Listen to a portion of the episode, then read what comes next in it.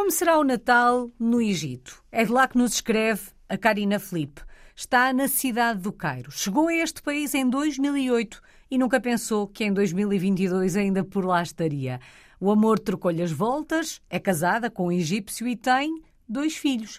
E agora partilha connosco, neste postal de Natal, como se vive esta época do ano tão longe de casa. Estamos longe, mas estamos em pleno modo natalício. Já fizemos árvore Natal desde o princípio de dezembro. Aqui não há muitas pessoas a celebrar o Natal a dia 25, como nós. Uh, celebram o Natal no dia 7 de janeiro, o Natal copta, mas isto significa que nós acabamos por celebrar o Natal duas vezes, portanto, de dezembro a janeiro estamos sempre em festa.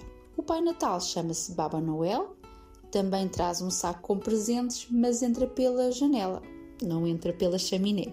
Abrimos os nossos presentes à meia-noite, dia 24 para 25, mas os egípcios só o fazem nos dias 6 e 7 de janeiro e geralmente são apenas as crianças que recebem presentes ou dinheiro para comprarem a roupa ou os brinquedos que gostariam de ter. No nosso Natal não pode faltar o bacalhau, o cabrito, sonhos, farófias, fatias douradas, ou seja, tentamos sempre ter à mesa o mesmo que teríamos na mesa de Natal em Portugal. Há coisas que são complicadas de obter, por exemplo, aqui não há bacalhau, ou pelo menos eu, nos muitos anos que aqui estou, nunca o consegui encontrar. Portanto, dependemos sempre de alguém para nos trazer o bacalhau e outras iguarias bem escondidinhos dentro da mala. Geralmente esse papel cabe à minha mãe, é ela que costuma vir passar o Natal eh, ao Cairo e claro que já fizemos as nossas encomendas. Este ano a minha filha encomendou bacalhau, pastéis de nata e caracóis. Acho que ela ainda não percebeu que os caracóis não podem vir, mas ajudo que quanto ao resto poderá ter sorte. De qualquer modo, é sempre bom ter alguém aqui connosco, não é? A minha mãe traz sempre um bocadinho de casa com ela e todos sabem que as avós, com as suas mãos de fada, é que dão sabor ao Natal. E para nós o Natal é isso: é famílias, é estarmos juntos, uh, cozinharmos juntos, brindarmos com um bom vinho português, uh, comermos doce até nos doer a barriga.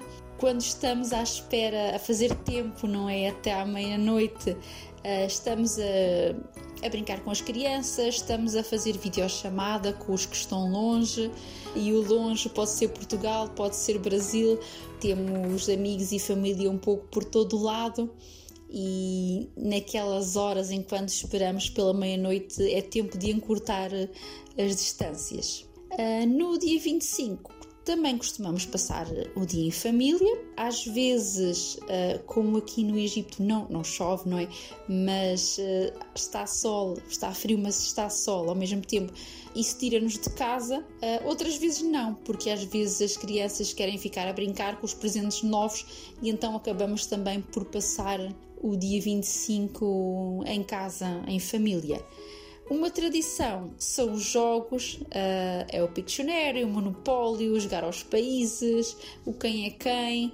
Os mais pequenos começam também já a seguir os nossos passos e a, e a participar, o que é muito engraçado. Seguem os passos dos mais crescidos e assim criam memórias para mais tarde recordar. Ficam-nos às vezes a saudades, não é? Há aquelas memórias dos natais em Portugal, uh, para mim os natais no Alentejo, com a, com a chuva, com os primos todos, com o carinho dos avós, também os natais do outro lado da família, em Almada, e sentimos falta, sentimos falta daqueles natais chuvosos de Portugal, em que passávamos o tempo ao redor da lareira.